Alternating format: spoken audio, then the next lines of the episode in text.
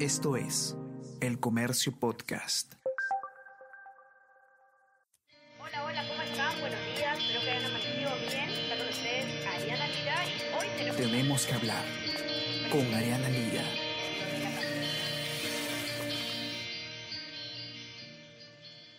Hola a todos, ¿qué tal? ¿Cómo están? Espero que estén comenzando su semana de manera excelente.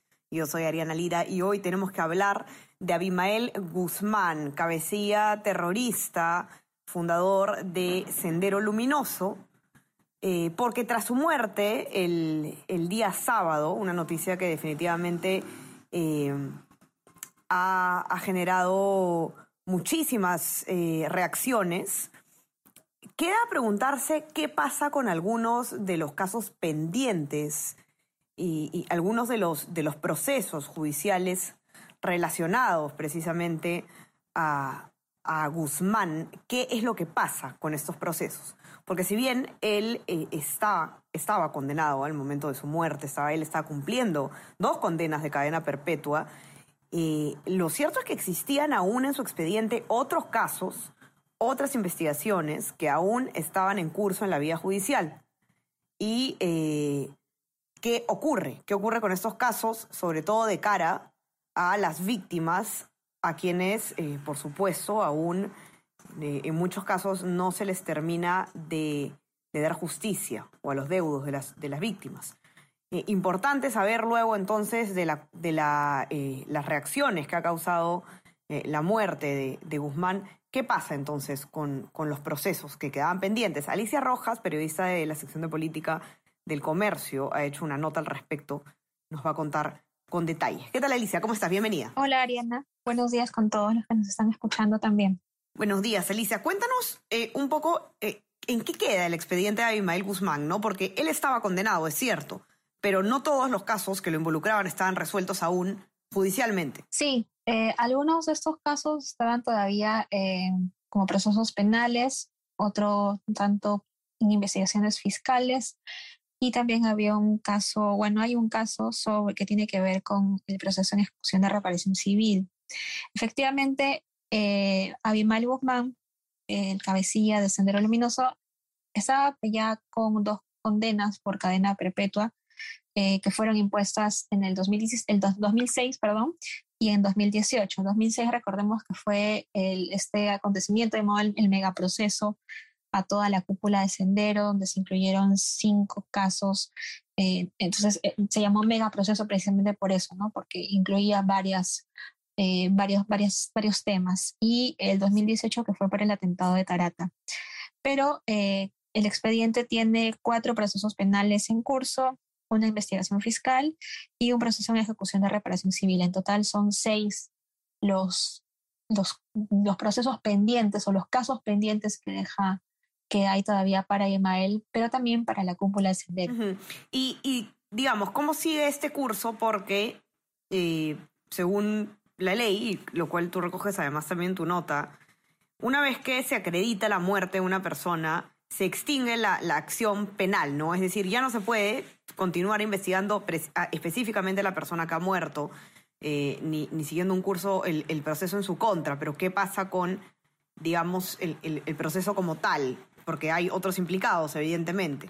Claro, eh, claro, efectivamente no se puede pues procesar un muerto, ¿no? Entonces, una vez que se acredite esta o que se registre esta muerte en el RENIEC, entonces eh, se extingue o se concluye con esta acción que, que había en contra de la persona y lo que pasa es que el caso se archiva para esta persona, o el caso o el proceso, la investigación se pasa al archivo. Pero los demás implicados continúan el proceso porque para ellos pues, el, caso sigue, ¿no? Ellos van a seguir siendo juzgados. Entonces, en, en varios de estos casos, por ejemplo, si hablamos de la matanza de Soras en Ayacucho, que fue en 1984, no solo está involucrado eh, Guzmán, sino que también están involucrados los integrantes de la cúpula por ser autores inmediatos en, esta matanza. Lo mismo en el caso, eh, en el caso Tarata, eh, pero en el caso Tarata es, ustedes se preguntarán, ¿no? Pero ya no estaba cumpliendo una condena, efectivamente, estaba cumpliendo ya una condena pero la resolución fue pues impugnada, es decir, eh, se presentó una, un recurso y el caso tiene que ser visto por la Corte Suprema. Esto está pendiente aún y el, se, se, condenó precisamente a todas las personas que estaban involucradas a cadena perpetua, más el pago de una reparación civil de más de 2 millones de soles y está pendiente la vista de la causa de los recursos de nulidad en la, en la sala, en la permanente de la Corte Suprema. ¿no? no sé si nos podrías contar, Alicia, un poco más en detalle eh, algunos de estos casos ¿no? que contenían un curso para, para poder más o menos recordar de qué se trataban ahora que, eh, han vuelto a, recobrar vigencia, ¿no? A raíz de la muerte de Abimael Guzmán. Sí, bueno, eh, dentro de estos casos creo que es importante que recordemos y que tengamos presente lo que ocurrió en la década de los 80 y también parte de los 90. En 1984, ya cuando Sendero eh, había dado, ya, ya había este, tenido algún, algunos actos subversivos en el país, ellos em, matan a más de 100 personas, 117 personas, en, la, en Ayacucho, en la provincia de Sucre. la matanza de Soras es, una, es uno de los hechos más cruentos en la, en la historia lamentable que hemos vivido durante estos años de, terror y de terrorismo. esta matanza también se le conoce como el expreso de la muerte. ¿Por qué? Porque terroristas de Sendero liderados, encabezados por eh, Víctor Quife Palomino, otro terrorista, bajo la orden de Abimael Guzmán, tomaron un bus, que era el bus cabanino, eh, era, un, bus que recorría varias zonas que estaban este, en, en, esta parte de Ayacucho, y lo que hicieron fue detenerse en varias localidades y en cada localidad, que son un total de siete, eh, asesinaban a personas con piedras, a golpes. Eh, fue, una, fue una matanza cruenta, o sea, muy cruenta. Y, precisamente por, por este caso, este caso sigue pendiente. Eh, hace algunos años el Ministerio Público exhumó 34 cuerpos y eh, este, este, esta, bueno, este caso no, no ha sido todavía del todo cerrado, ¿no? Está pendiente precisamente de que se resuelva el control de acusación y el dictamen subsanatorio. Lo que el procurador Milko Riz, el procurador antiterrorismo, nos explicó es que esto implica que el Poder Judicial tenga que realizar una audiencia de control de la acusación fiscal que fue formulada en el 2018 y, de, y, del dictamen subsanatorio, ¿no? con el cual se pide ya la pena y la reparación civil. Ahora, otro caso que es importante también recordar es la matanza de Guayao, también en, Ayacucho. Ahora, en esta, en esta matanza, eh, que fue en 1992, unos años después, se asesinaron a 47 ronderos. Y es la que actualmente están, están este, viendo también en la Procuraduría y también está incluido Guzmán, también está incluida su cúpula, está individualizado él como, como cabecilla de sendero y también como autor mediato de la matanza. ¿no?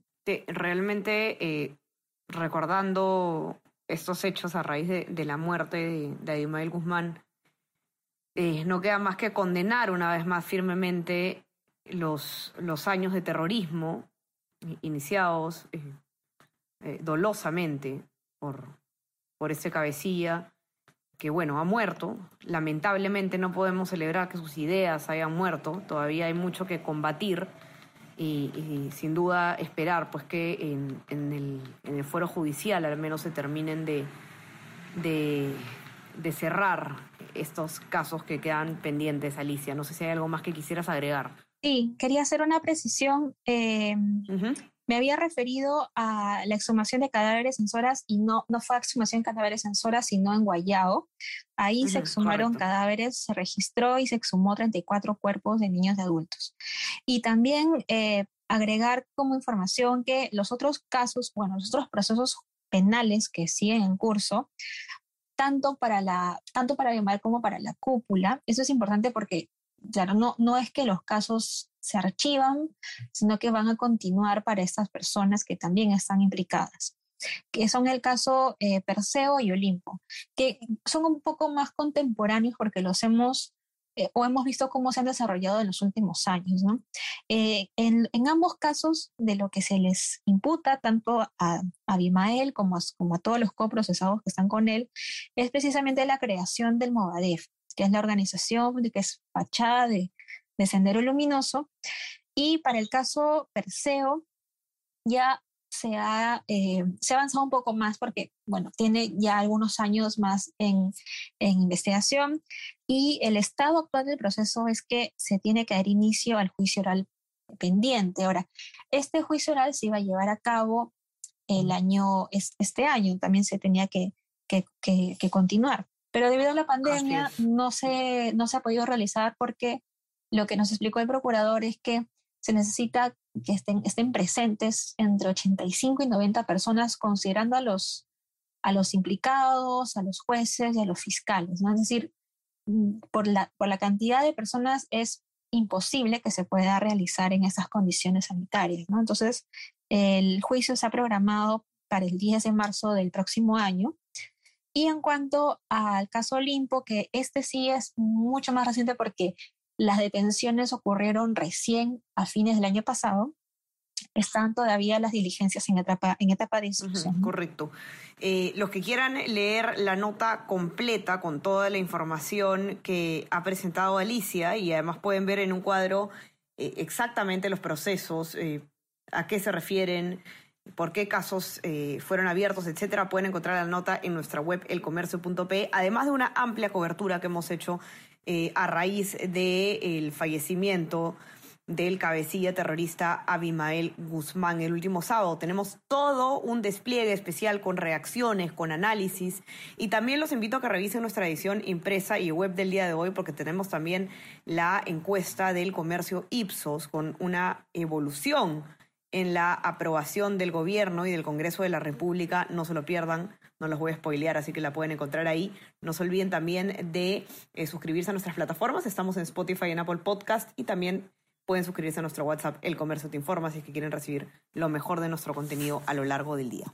Alicia, muchísimas gracias. Te mando un abrazo. Gracias, Ariana. Gracias a todos los que han escuchado también. Cuídense todos, a seguir cuidándose y ya estamos conversando el miércoles. Chao, chao. Esto fue Tenemos que hablar.